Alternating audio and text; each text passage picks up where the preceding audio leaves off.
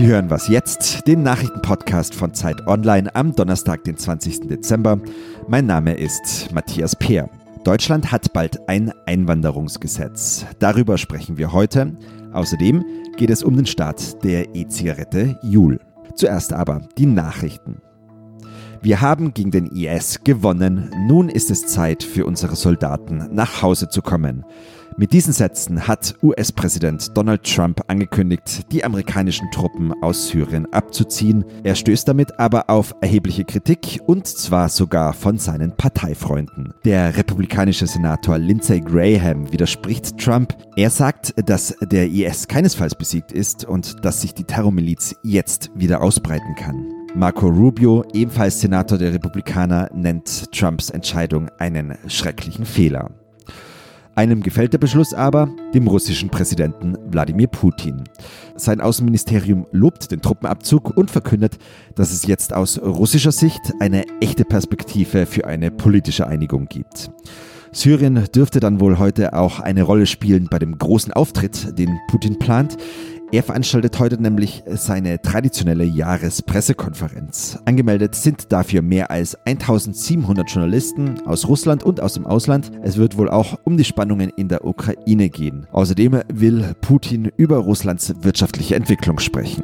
Redaktionsschluss für diesen Podcast ist 5 Uhr.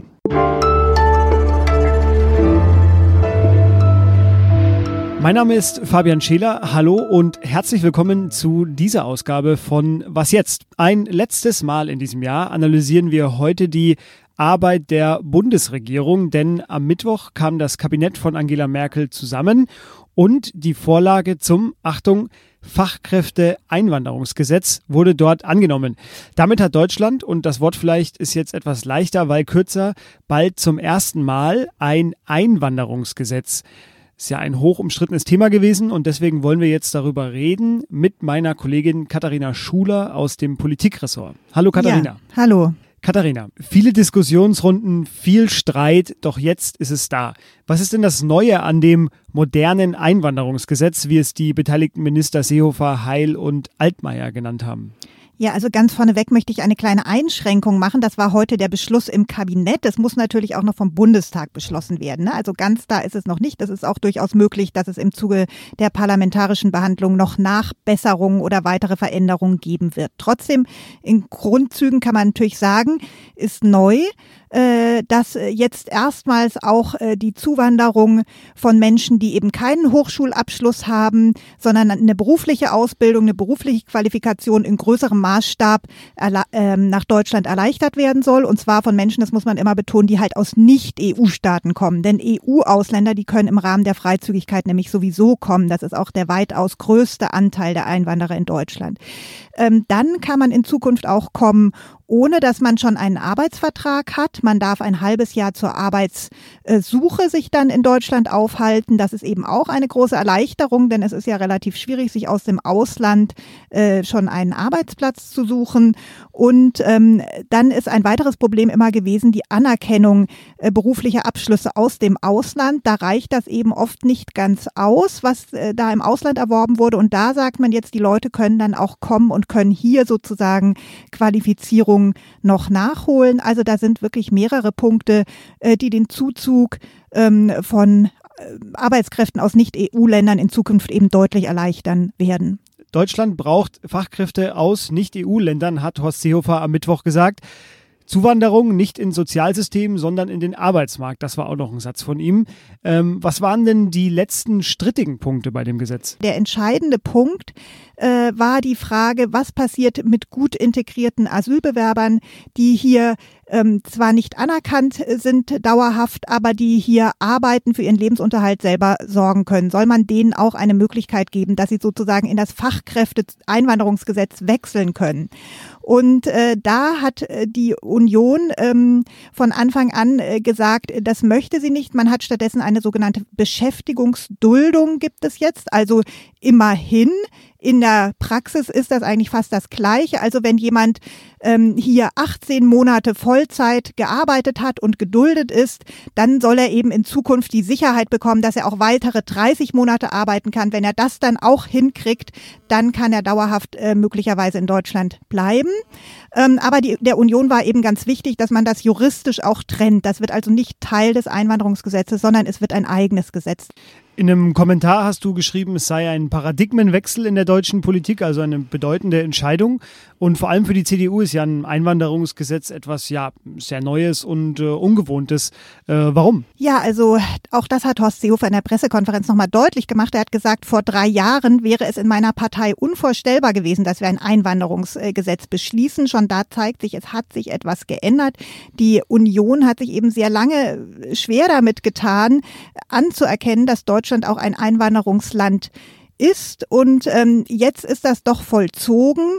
Und es zeigt sich eben sogar im Namen des Gesetzes, das eben nicht Zuwanderungsgesetz heißt, sondern Einwanderungsgesetz und was eben damit auch nochmal deutlich macht, ähm, hier kommen nicht nur irgendwelche Arbeitskräfte auf Zeit, so wie das in früheren Jahrzehnten der Fall war, sondern hier kommen Leute, die dann auch wirklich dauerhaft in Deutschland leben werden. Ein letztes Zitat noch. Wir lassen 30 Jahre ideologische Debatte hinter uns. Das sagte Peter Altmaier noch. Das warten wir jetzt aber erstmal ab. Vielen Dank jedenfalls, Katharina, für den Moment. Gern.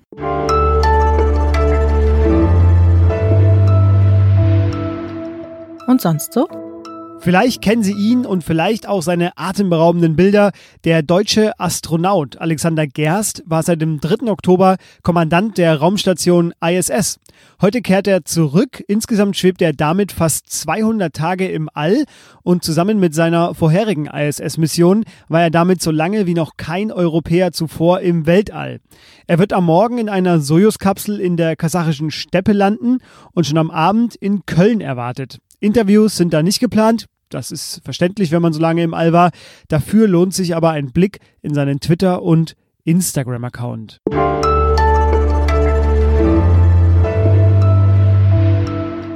Seit Mittwoch ist es möglich, in Deutschland Joule oder Joule zu kaufen.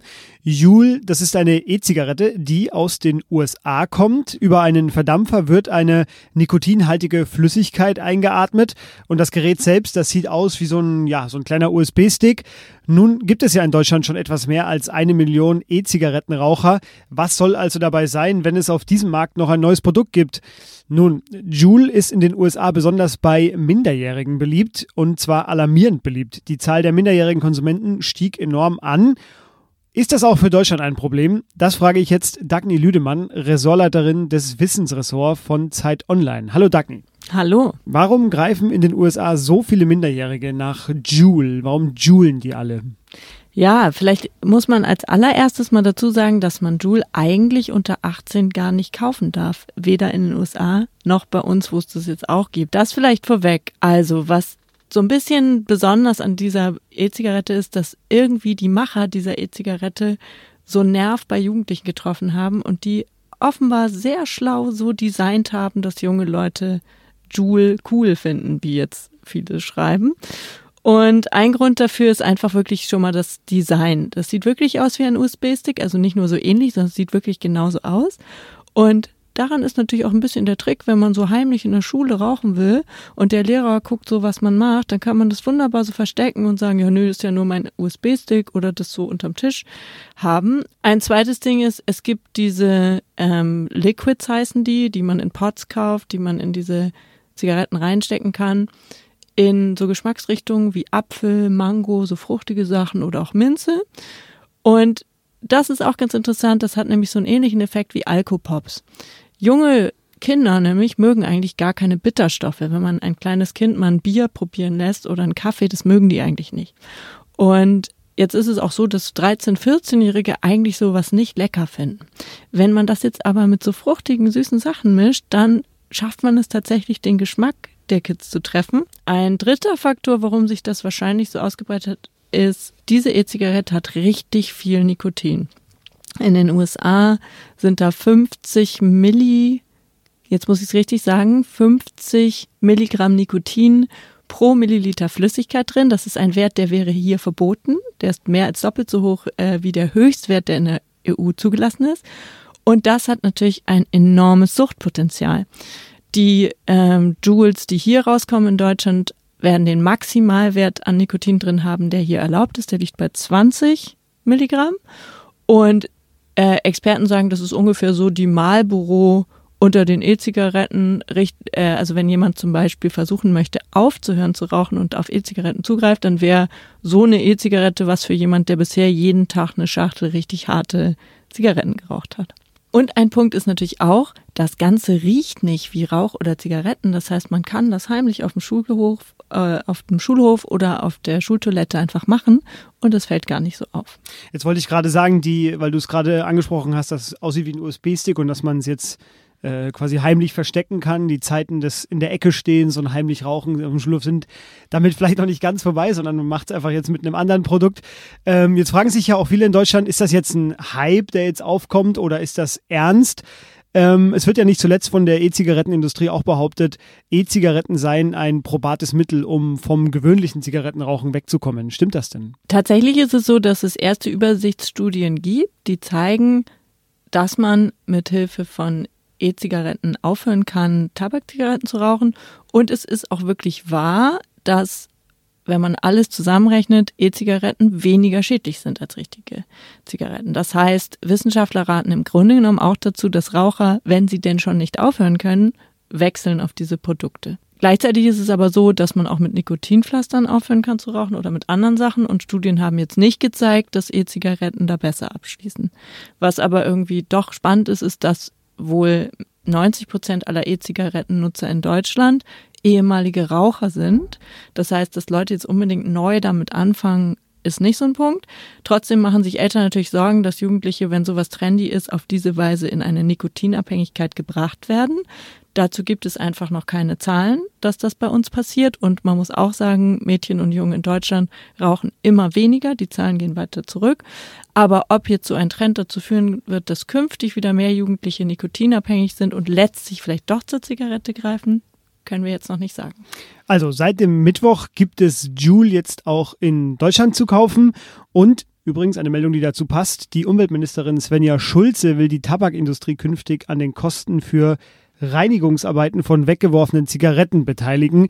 Das Problem wäre mit den Joule-Geräten ja zumindest kleiner. Vielen Dank, Dagny, für die Einordnung. Bitteschön und ein FAQ von Dagny zu den wichtigsten Fragen rund ums Julen finden Sie im Wissensressort von Zeit Online. Und das war was jetzt am Donnerstag. Schreiben Sie uns eine Mail an wasjetzt@zeit.de, wenn Sie Fragen oder Hinweise haben. Es war auch die letzte reguläre Sendung in diesem Jahr. Morgen sollten Sie sich etwas mehr Zeit für unseren Podcast nehmen. Mehr erfahren Sie dann dort. Bis dahin.